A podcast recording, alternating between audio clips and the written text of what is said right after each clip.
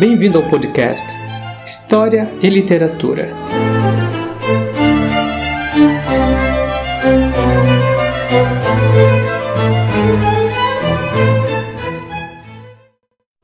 Jean de La Fontaine é conhecido mundialmente por suas fábulas que encantam crianças e adultos desde o século XVII, com suas narrativas animalescas trazendo sempre uma moral, mas no entanto, poucos sabem que La Fontaine não foi apenas um grande fabulista, mas também um grande contista erótico. Os contos eróticos fizeram parte da vida de La Fontaine como escritor, mesmo que esse período seja ofuscado pelas suas fábulas. E é a partir de um momento histórico que La Fontaine vai se aventurar por narrativas cheias de erotismo.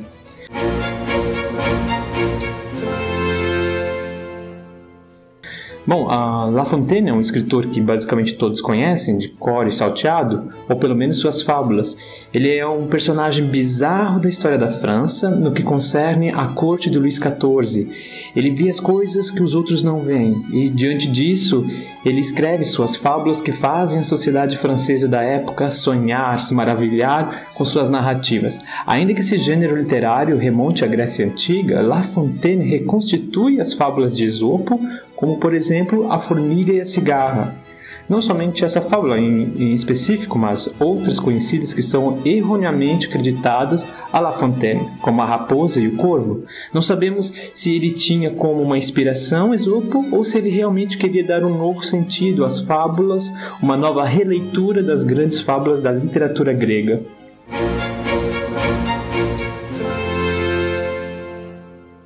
A grande maravilha de La Fontaine é que ele figura em uma extremidade da literatura francesa, que é aquela da precisão, do resumo, da objetividade em suas narrativas. Na outra extremidade temos Marcel de Proust, por exemplo. O que significa que em um lado temos três palavras e do outro lado temos três páginas para transmitir a mensagem. Aos 25 anos, Jean de La Fontaine já tinha mais de 250 fábulas, e as mais famosas colocam em cena os animais, que é uma característica desse gênero. Algo extremamente interessante é que os animais de La Fontaine são muito simpáticos, talvez para retratar uma semelhança com as pessoas, o que é ao mesmo tempo algo bizarro em suas fábulas. Um dos animais mais detalhado e bem desenvolvido por La Fontaine é a raposa, que é o animal que vai representar as diferentes faces do homem, a começar pelo poder sedutor do discurso, ou seja, da boa e efetiva retórica. Já o leão representa o poder, sobretudo o poder do rei, que é geralmente vítima da hipocrisia da corte e também, de uma certa maneira, da própria fraqueza do rei. Podemos dizer que La Fontaine critica em suas fábulas a corte de Luís XIV e todos que frequentam o Château de Versailles. Para entendermos melhor a literatura de La Fontaine, precisamos compreender sua trajetória como personagem e escritor do século XVII.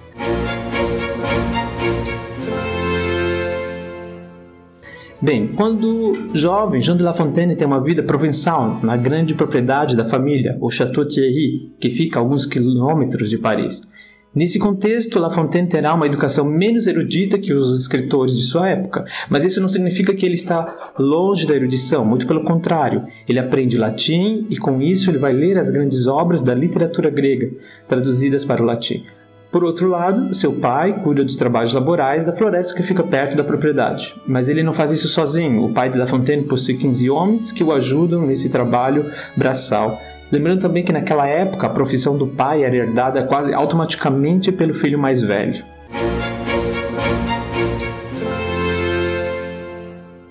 No entanto, quando La Fontaine completa seus 20 anos, ele vai estudar em Paris e integra o seminário que fica a dois passos do Palais du Louvre, Lembrando que o Museu do Louvre ele é um palé real, e somente em 1793 que ele passa a ser um museu. No seminário, La Fontaine faz parte de uma juventude intelectual da época, sempre estudando, passando por uma formação eclesiástica extremamente rigorosa, participando de celebrações religiosas na presença do próprio Richelieu.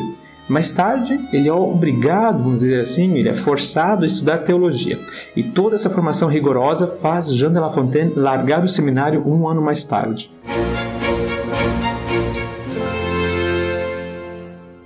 Após o seminário, ele vai frequentar o meio dos jovens poetas. Nesse tempo, ele inicia seus estudos em direito, sem deixar de frequentar esse meio intelectual. Ali, ele conhece um personagem muito icônico para sua formação como escritor e que tem influência na corte literária de Nicolas Fouquet, o jovem Pélisson. O meio intelectual em que La Fontaine está inserido é um meio, uh, de uma certa maneira, libertino, em que os jovens têm uma mente aberta e La Fontaine ama tudo isso. Ele ama sua vida boêmia, ele se sente livre e nesse tempo ele escreve bastante, mas sua produção literária é basicamente nula. É uma época de formação.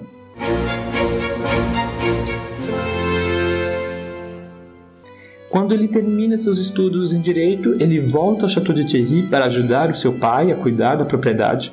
Mas La Fontaine percebe rapidamente que algo estava faltando em sua vida: um casamento. Então, aos 26 anos, ele se casa com Marie Ericard, que tem apenas 14 anos, algo muito comum naquela época. O casamento foi arranjado e organizado pelo pai de La Fontaine e pelo tio da jovem, que era procurador-geral em Paris.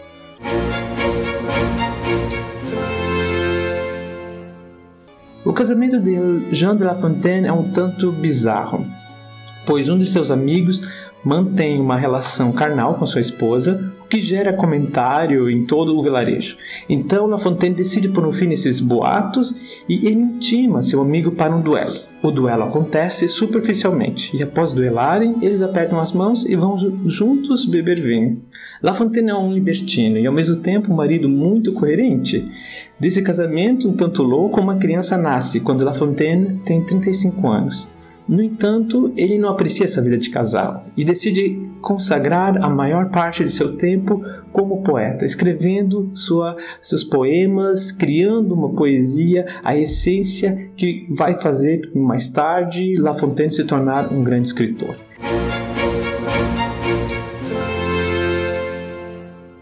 E para que ele tivesse reconhecimento literário, ele aproveita de seus amigos que têm contato com Nicolas Fouquet para fazer uma, uma aproximação. Em um encontro de poetas, ele aproveita a ocasião e dedica a Fouquet o poema Adonis, que serve como carta de entrada para a corte literária de Fouquet. A partir desse momento, La Fontaine larga sua vida provençal e passa a viver no grandioso Château Vaux-le-Vicomte, palácio que foi erguido por Fouquet por meio de desvios milionários dos cofres do Reino da França.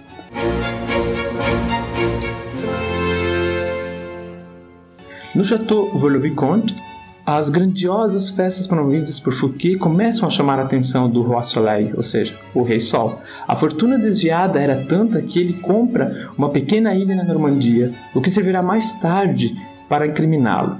Foi durante uma apresentação de Molière no Château que o rei Luís XIV pediu a prisão de Nicolas Fouquet, seu ministro de Finanças.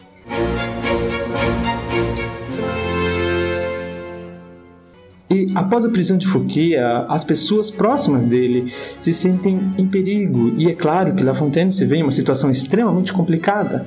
Esse acontecimento servirá para Jean de La Fontaine começar a escrever suas fábulas. Depois de escrever ao rei suplicando pela vida de seu amigo, La Fontaine viaja para Amboise, onde ele visita os grandes castelos do Vale de la Loire e também as maravilhosas pinturas de artistas renascentistas.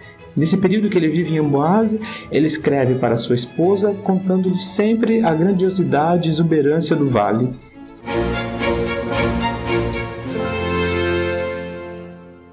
De volta a Paris, La Fontaine descobre que a maioria dos artistas da corte de Fouquet agora faz parte da corte de Luís XIV. Ele tenta uma aproximação, mas o rei não vê isso com bons olhos. Nesse meio tempo, o Chateau Vaux-le-Vicomte é vendido em um leilão e com isso La Fontaine é condenado por um título de nobreza que não lhe foi dado. E para evitar desgraça maior, ele vai trabalhar como um empregado de luxo para a burguesia parisiense.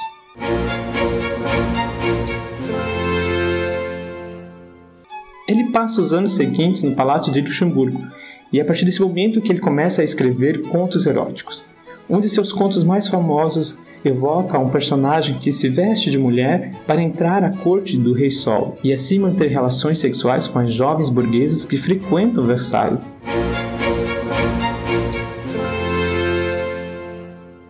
Nesse momento, a boa sociedade parisiense vai amar seus contos e com isso ele ganha um lugar no meio social e intelectual de Paris. As pessoas fazem reuniões literárias para ler os contos eróticos de La Fontaine, mas infelizmente ele não faz fortuna com os contos. Isso vai levá-lo ao caos financeiro, sendo obrigado a vender tudo que ele tem, até mesmo sua casa.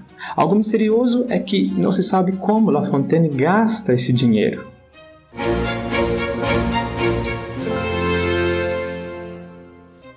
Em 23 de março de 1680, ele é informado da morte de Nicolas Fouquet.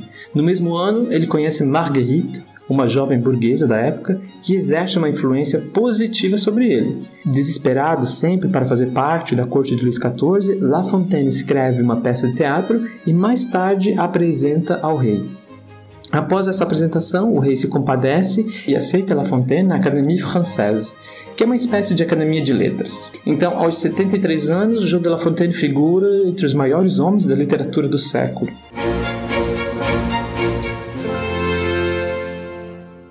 Nesse período, ele vai frequentar também o meio social de Louis-Philippe d'Orléans, irmão do rei Luís XIV, com todos os jovens que mantinham relações sexuais entre eles. Essa é a fase final da vida libertina de La Fontaine, que morre aos 73 anos sozinho em um quarto. O sucesso literário virá mais tarde, sobretudo a partir dos séculos 19 e 20.